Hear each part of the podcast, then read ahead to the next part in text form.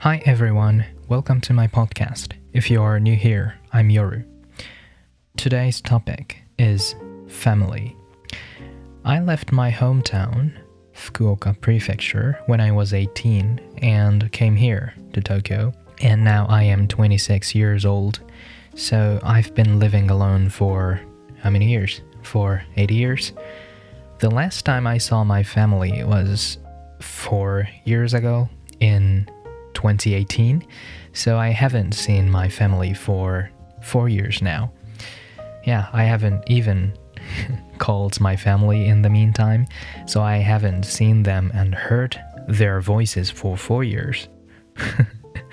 Are you surprised?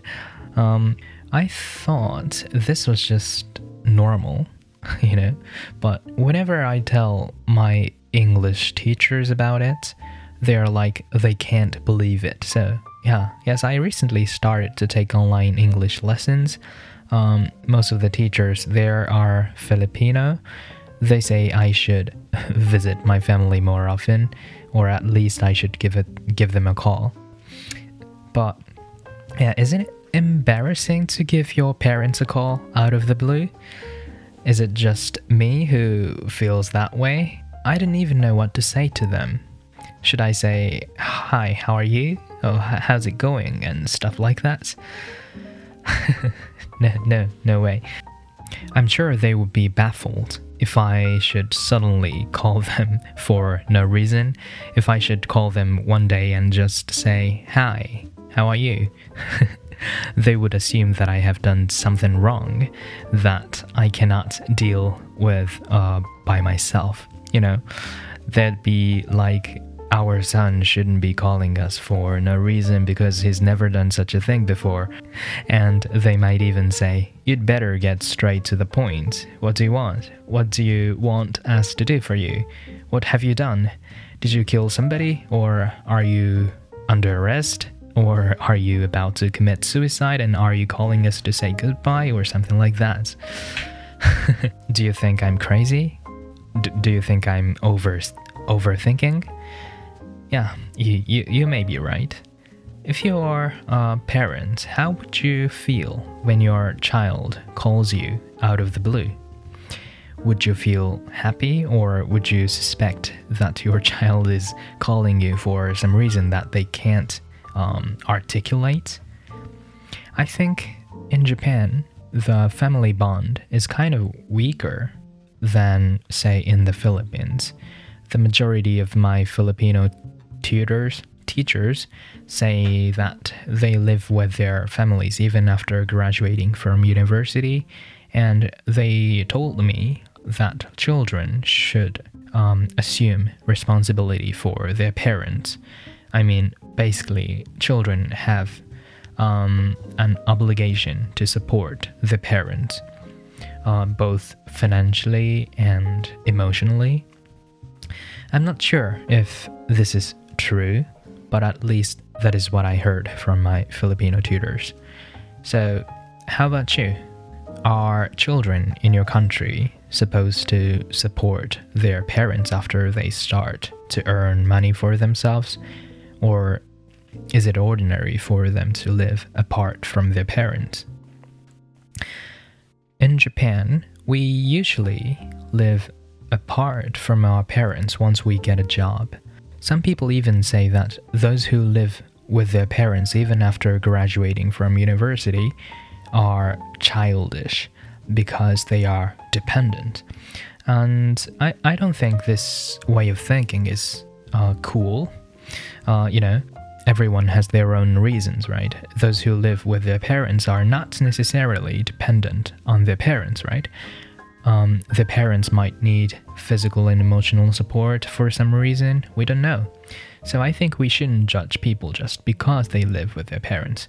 However, in general, people who live with their parents as adults are likely to be understood in this way in Japan. In other countries, people might think the exact opposite way. For example, in the Philippines, a person who lives away from their family as an adult might be accused of being ungrateful. They might be like, you were brought up by your parents, so you should support them in return, right? Um, supposing what I heard from my Filipino tutors is right. This is um, a cultural difference, as it were. Anyway, do you think I should call my family from time to time? I know you would say I should. I know. after all, I can't talk with my parents after they die, right? Even if I want to so badly. So you say I should give them a call. But, but, I need a reason. I need a reason. And unfortunately, nothing special happens in my life.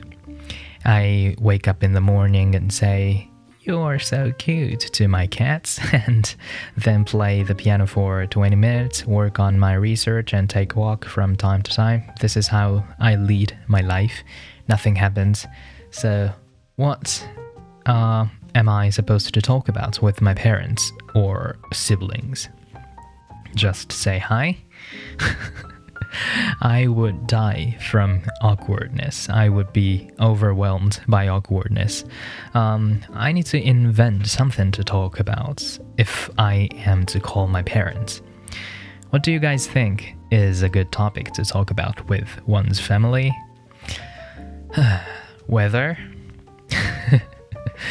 it's sunny here. How's the weather in your place? no way, no way. Um, they would think I, I went insane. So, what to talk about? Maybe should I ask how they lead everyday life these days, or, or maybe should I ask if they have something to talk about instead? Like, hey, do you want to talk about something? No, no, no, no, no, no, no. um, if you live apart from your family and give them a call on a regular basis, what do you usually talk about? I need your help. I need your help. Maybe you talk about what's happening in your life. What if nothing special has happened? You know, what would you talk about in such a case? um, by the way, my mother sent me a message the other day which said she's gonna come to Tokyo to see me in July for the first time in four years. I'm looking forward to seeing her yes, I'm looking forward to it. But, but, to be honest with you guys, I'm already feeling a little nervous. do, do you understand? I'm feeling nervous. When I lived with my family, I would um, talk a lot with my mother, hang out together, go shopping together, and so on and so forth. But since I came to Tokyo, we haven't talked much with each other. That's why I'm feeling kind of uneasy now. Does it make sense? Even though she is my mother, I have no idea what to say when I see her in July. she says that she's coming to Tokyo to see my cats because she's a cat lover. Believe it or not, I once heard that she used to be called a cat girl when you know she was a child because whenever she walked around her neighborhood stray cats living around there followed her steps and that's why her neighbors called her a cat girl. I'm not sure if it is a true story but my mother would often tell the story to me.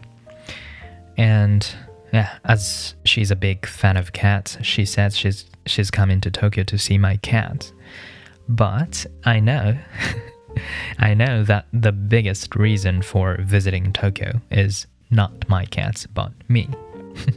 because although she's indeed a cat lover, but after all, she's a mother and I am her son.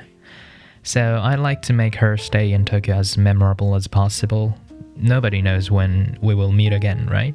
Perhaps um, that is gonna be the last time we meet in person we're all gonna die in the end, and unfortunately, or fortunately perhaps, we don't know when our last day is.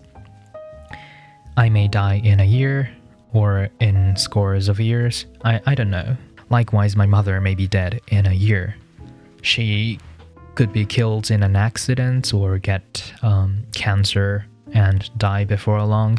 So I want her to um, go back, return to her family, I mean, my family, um, my hometown, with a handful of memories. I'll, yeah, I'll do my best to make her stay as good as possible.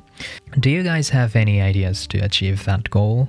If you are a mother, what would you like your child to do during your sojourn?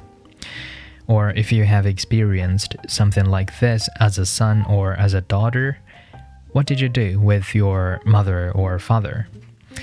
If you have any ideas, please let me know. So, yeah, that's all for today. As always, thank you for listening to this podcast. Love yourself and love people around you. Our life on this planet is ephemeral. Let's not waste precious time with our loved ones. I'll talk to you soon. Bye. Love you. A special thank you from the heart.